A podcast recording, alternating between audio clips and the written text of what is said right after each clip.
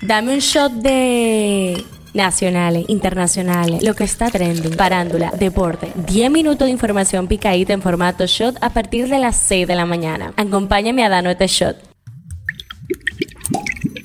Buen día, feliz lunes 26 de junio, soy Gabriela de la y esto es el Show Diario. El tema que está caliente aquí, la crisis entre empleados de la operación del Metro de Santo Domingo y la Oficina para el Reordenamiento del Transporte se recrudece con la continuación del paro por un segundo día consecutivo por parte de unos 70 operarios, mientras que el OPRED canceló a un grupo de 16 personas, incluido el vocero de la protesta Luis Miguel Peña Custodio, quien era conductor del tren, la razón conveniencia en el servicio. El tema que está caliente allá, el jefe del grupo paramilitar Wagner y Yevgeny Prigozhin anunció el sábado que sus hombres que se dirigían hacia Moscú desde el suroeste de Rusia vuelven a sus campamentos para evitar un baño de sangre. Desde el anuncio de la rebelión el viernes, los hombres de Wagner estaban presentes en tres regiones rusas, Rostov, Voronezh y Lipetsk. Esto es lo que está trending. La empresa Transporte Espinal se solidarizó con los familiares de las víctimas del accidente en el que estuvo involucrado uno de sus autobuses el pasado viernes, donde se registraron seis fallecidos y decenas de heridos. Como continuidad de la operación Halcón 4 por parte del Ministerio Público y la DNCD, desde el pasado viernes las autoridades pusieron en marcha varios operativos de seguimiento contra el microtráfico de drogas en distintos barrios de Santiago. La Guardia Costera estadounidense anunció este domingo una investigación oficial para descubrir las causas de la implosión que sufrió el sumergible Titan, que desapareció hace una semana con cinco personas a bordo cuando viajaba a ver los restos del Titanic. El conductor de una jipeta resultó herido luego de que el chofer de una guagua de transporte de pasajeros estrellara el vehículo en su contra. El conflicto se origina cuando el autobús chocó una jipeta de color rojo. El conductor de la jipeta se desmonta del vehículo con un arma de fuego, le dice unas palabras que no se pueden escuchar en el video y cuando se devuelve para abordar otra vez el vehículo del chofer del autobús, lo arrolla con el autobús. En las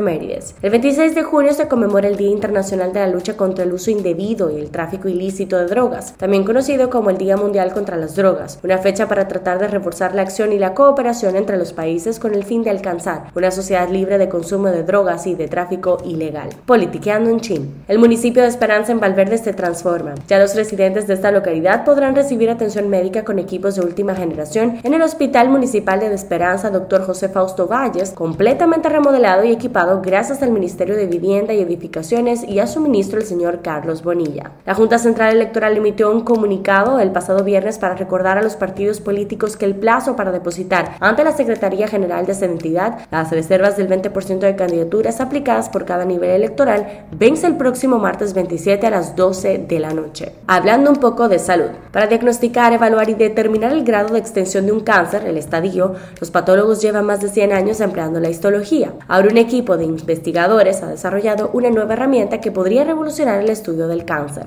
La herramienta, denominada Orion, es una potente plataforma de imagen digital que combina información obtenida mediante la histología tradicional con imágenes moleculares, lo que ofrece al patólogo una visión más profunda del tipo de tumor, su comportamiento y su posible respuesta al tratamiento. Un shot deportivo. La República Dominicana consiguió seis medallas este sábado en la segunda jornada de los Juegos Centroamericanos número 24 y del Caribe que se celebra en Salvador, El Salvador. En la farándula, la exponente de música urbana Jaylin, la más viral, por poco se pierde su participación en el concierto Mujeres del Movimiento por un problema con su visado de trabajo para los Estados Unidos, pero por gestión del congresista Adriano Espaillat consiguió el permiso parole humanitario para ingresar a los Estados Unidos y actuar en el United Palace. Sin embargo, y a pesar de que la anunciaron como la más esperada, su show se quedó por debajo de lo esperado. Así lo comentaron diversos usuarios en las páginas de farándula y el portal El Gordo y la Flaca colgó un video de una fanática que expresó su disgusto. ¿Sabías que? El 25 de junio del 2009 se dio a conocer la trágica noticia de la muerte del rey del pop Michael Jackson a sus 50 años. Este domingo se cumplieron 14 años de su partida. Cada año, sus millones de fanáticos lo recuerdan. Cifra del día, 454.696. El Gabinete de Políticas Sociales entregó a principios de este año, mediante el programa Bono de Apoyo Familiar, 454.696 tarjetas de ayuda por un valor de 1.500 pesos cada una. Este shot llega a ustedes gracias a Harina Mazorca. Esto ha sido todo por el día de hoy. Recuerden seguirnos en nuestras redes arroba